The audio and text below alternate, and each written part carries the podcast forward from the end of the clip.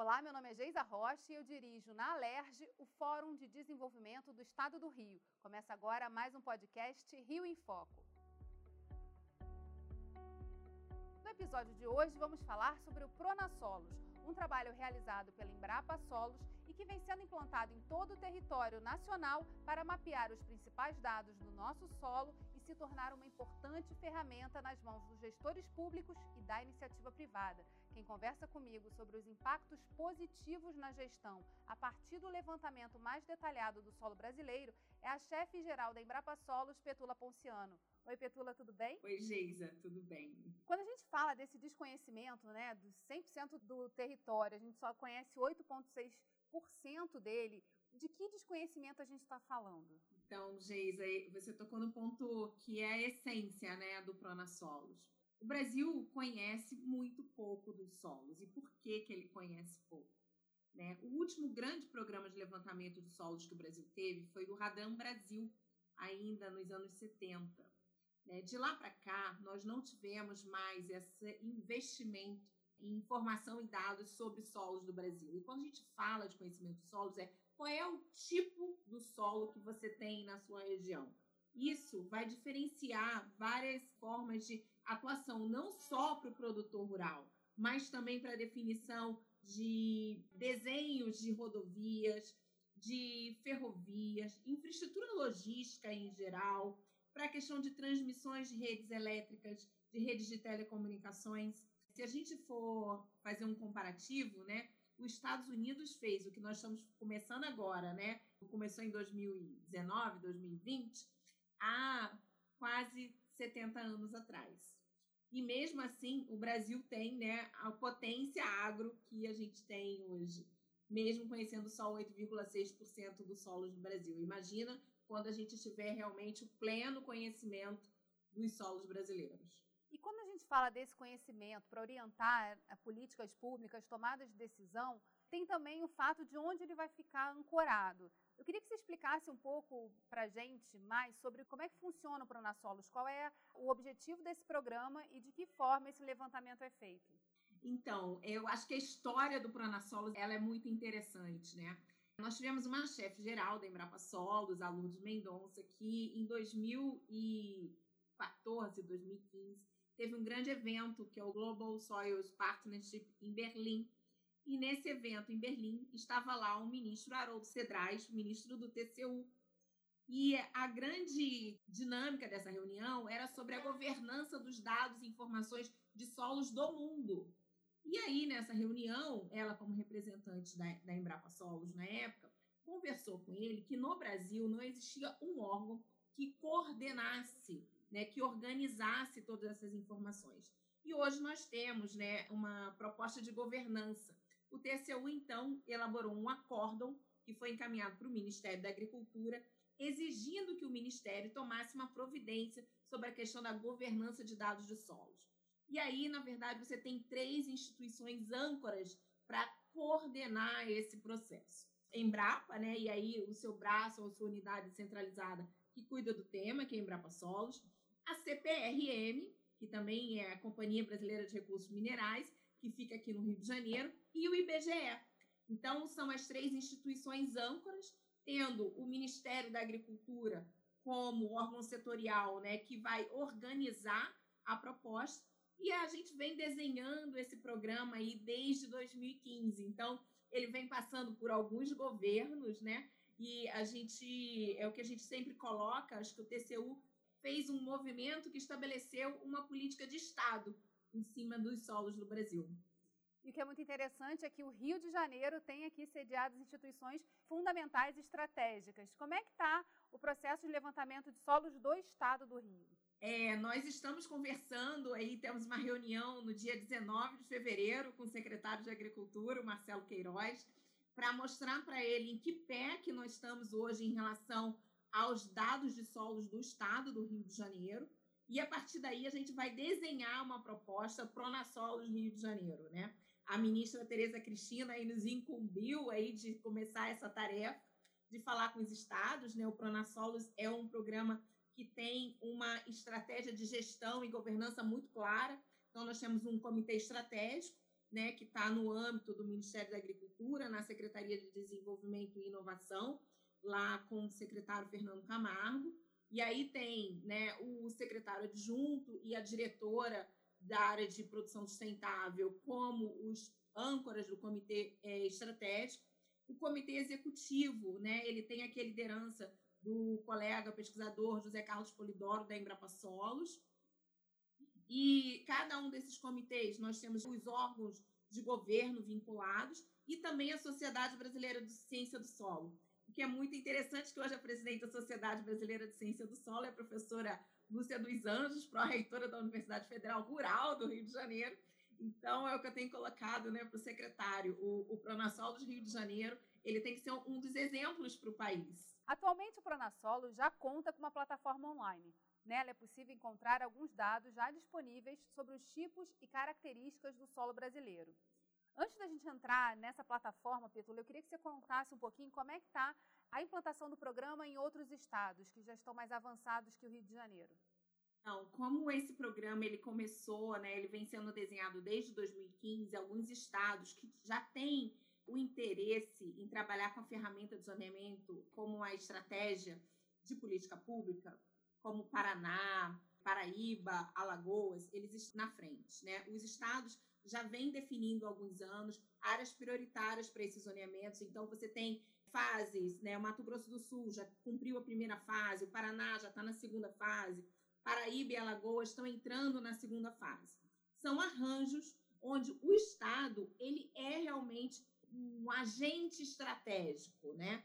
E aí, dependendo do perfil da agricultura e do interesse dos dados, dos setores, dos segmentos daquele estado, você compõe, na verdade, um comitê gestor.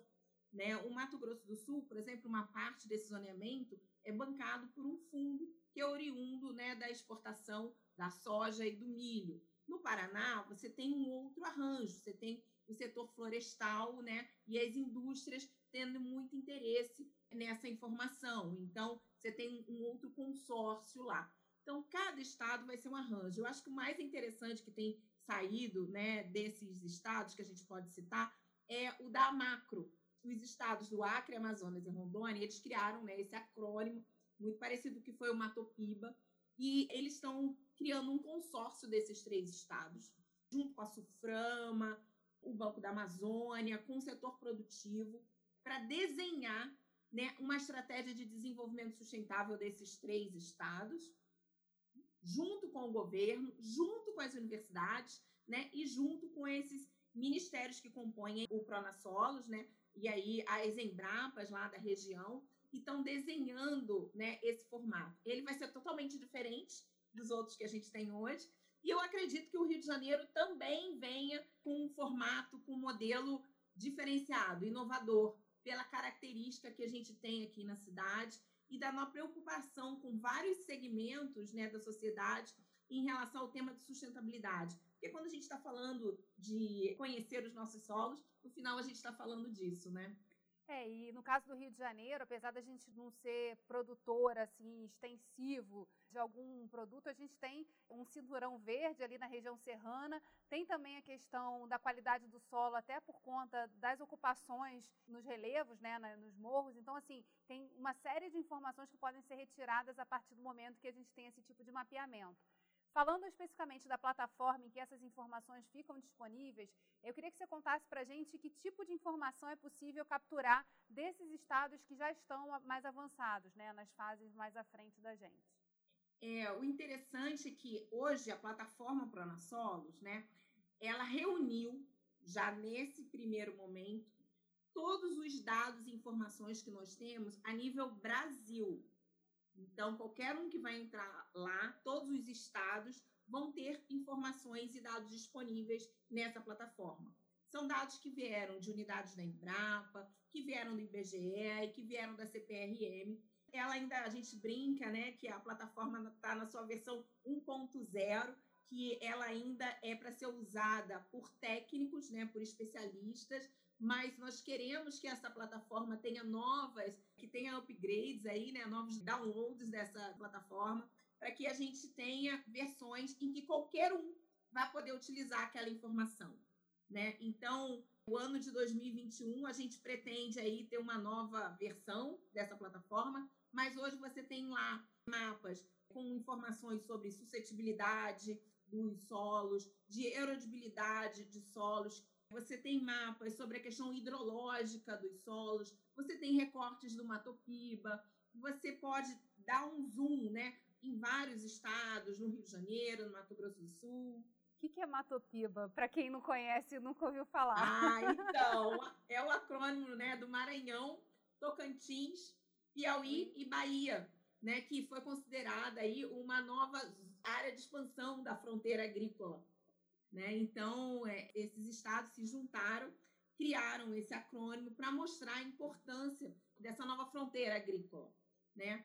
E o A macro ela vem né, se espelhando um pouco aí no Matopiba, mostrando só que aí você está numa região amazônica, né, que tem toda essa pressão internacional em cima, mas eles mostrando que lá você tem um desenvolvimento sustentável que contempla assim né, a preservação, mas também contempla a produção. E é muito interessante, falando do território fluminense, a gente fazer essa conexão com a sustentabilidade, né? Como que conhecer o solo aqui pode ser fundamental e estratégico para esse desenvolvimento. A gente tem a Universidade Federal Rural, é, que você citou aqui, a presidente da sociedade é professora lá, e temos uma série de universidades que também têm estudos de solo e que podem contribuir. Como é que é o papel das universidades no Pronassolos? Tem sido, né, nesses estados que já avançaram? Eu acho que o papel das universidades é fundamental, né? Eles vão ter ali um eixo estratégico que a ministra gosta muito de falar, que é a Universidade Pronassolos, né? O profissional da pedologia, que é aquele que estuda o nosso solo, né? Que classifica os nossos solos, eles têm que ser formados nas universidades. Né? Então, você tem uma disciplina, a ideia é que esse quadro, esses novos pedólogos, eles sejam formados no campo, né? durante o Pronassolos. Então, a gente realmente fortaleça a importância da ciência do solo com esse programa. E é muito interessante quando a gente fala de Rio de Janeiro e a gente, é, eu venho falando de todos esses estados que tem uma pegada mais agrícola, né? E a gente sabe que no Rio de Janeiro a gente tem uma pegada muito forte do setor de serviço, do setor de turismo.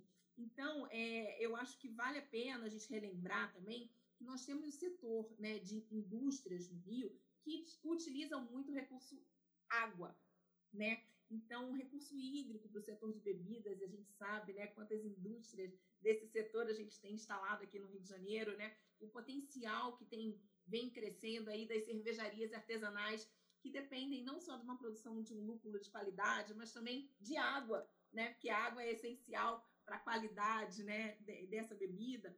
É, tudo isso está relacionado ao solo, né? Então, conversando, quando a gente pensa no arranjo Pronasol do Rio de Janeiro, eu acho que o setor industrial do Rio também tem que ter esse olhar para o Pronasolos. Né? O setor de petróleo e gás também tem que olhar para o Pronasolos, porque essa informação ela vai ser para todos, ela é da sociedade.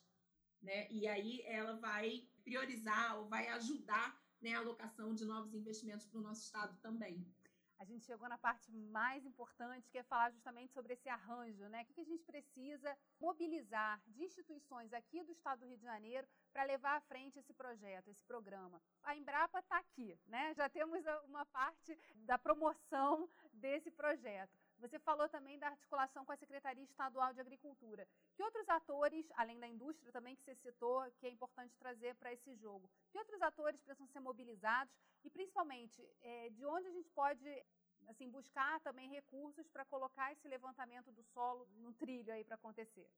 Geis, eu acho que esse momento agora, né, com, com o secretário de Agricultura, vai ser muito importante para o Pronasolos, né? Eu acho que a ministra deixou um recado tanto para nós aqui da Embrapa, quanto para a nova superintendente do Ministério da Agricultura, da importância que é a gente colocar o Pronasolos nos estados e criar né, essa proposta de Estado. O arranjo agora, eu acho que vai ser muito em função dessa primeira nossa primeira reunião, a gente entender realmente qual é o tamanho né, do Pronasolos Rio de Janeiro e a gente conversar com o setor produtivo. Né? Eu acho que a Firjan é um canal importante, né? eu acho que a Federação de Agricultura do Estado do Rio de Janeiro é um canal importante. E a gente não pode deixar também de lembrar que aqui no Rio de Janeiro a gente tem um setor é extremamente importante, extremamente estratégico, a hora que a gente fala de sustentabilidade, que é o setor financeiro, né? Esse setor está aqui no Rio de Janeiro também, né? Nós temos vários fundos de, de investimento. A B3 vem trabalhando muito a criação aí, né, dos fundos ESGs, voltado para sustentabilidade. E uh, quando a gente fala em Planasolos, a gente fala dessa informação também, né? A gente está para lançar aí um mapa de carbono no solo, né, que é de 1 para 250 mil, que vai ser a base para a revisão do plano ABC e, e, várias outras políticas públicas que vão trazer algumas métricas, né? Então, assim, a gente precisa conversar com todos os setores e ver como que cada um deles pode colaborar, né, para que esse programa, que é extremamente estratégico para o país, para a sociedade brasileira, saia do papel. É, a gente conversa muito aqui que cada estado fazendo um pouco, rapidamente a gente tem o Brasil. E tem uma coisa muito interessante, né? Porque hoje, para construir uma estrada, por exemplo, é preciso fazer o levantamento daquela parte em que a estrada vai passar. Mas se você já tem um levantamento prévio feito, como nos Estados Unidos já tem há 70 anos, isso tudo muda de figura. Você pode decidir, se não naquele espaço, qual é a outra alternativa que pode ser encontrada mais viável, mais sustentável. Então, assim, é também parte de, de um olhar mais de otimização, né, que traz essa necessidade de você ter a melhor informação e a mais completa para poder agir.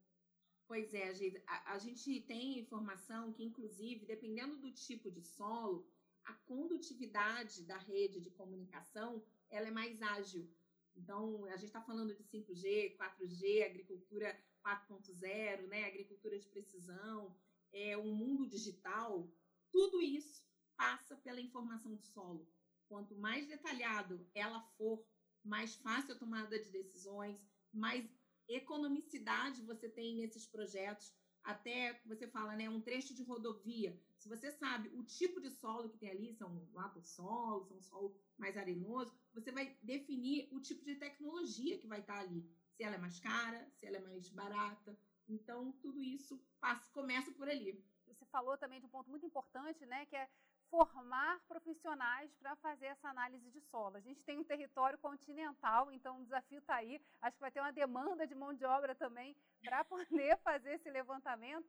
De que forma a gente pode trabalhar isso desde a infância? A Embrapa Solos tem um programa também com as escolas. Eu queria só que você desse uma pincelada assim, é, de, como, de como essa sensibilização para um tema que é tão fundamental e estratégico acontece a partir de vocês? Porque vocês estão aqui Não, muito é, perto, gente... né? É importante falar da Embrapa no Rio de Janeiro.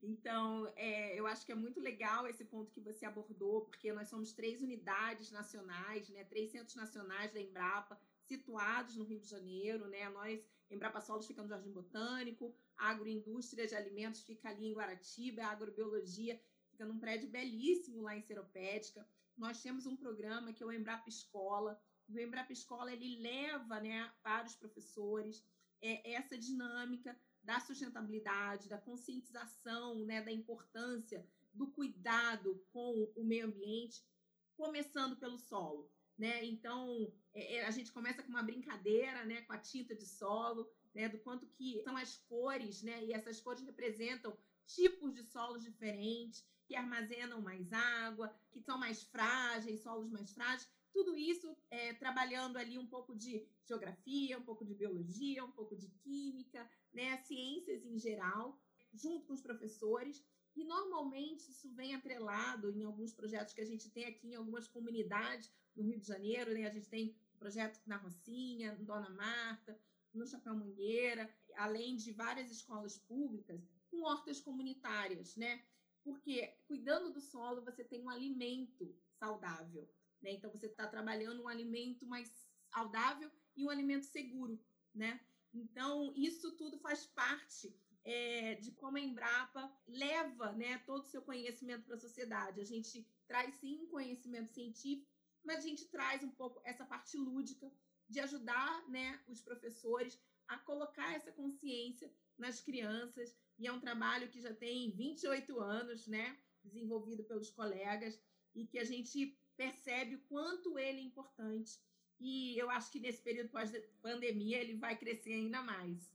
Agora com um programa também para a gente conhecer, poder botar as crianças para olhar os solos e também os jovens para começar a aprender como é que faz isso na prática. Petula, muito obrigada pela sua participação, por ter aceitado o convite de vir aqui contar um pouquinho mais sobre as oportunidades que o Rio de Janeiro pode ter a partir da adesão do Pronasolos. E eu espero te convidar aqui logo em breve para dar notícia de que o Rio está dessa e que a gente vai ter mais informação para poder ter uma melhor decisão é, e, uma, e melhores políticas públicas. Muito obrigada, Geisa, pelo convite. É um prazer vir aqui conversar com vocês e trazer essa informação tão importante para o nosso Estado. O programa Rio em Foco chegou ao fim. Obrigada, Petula, e obrigada a você, ouvinte, que acompanhou a gente nesse podcast. Semana que vem tem mais. Até lá!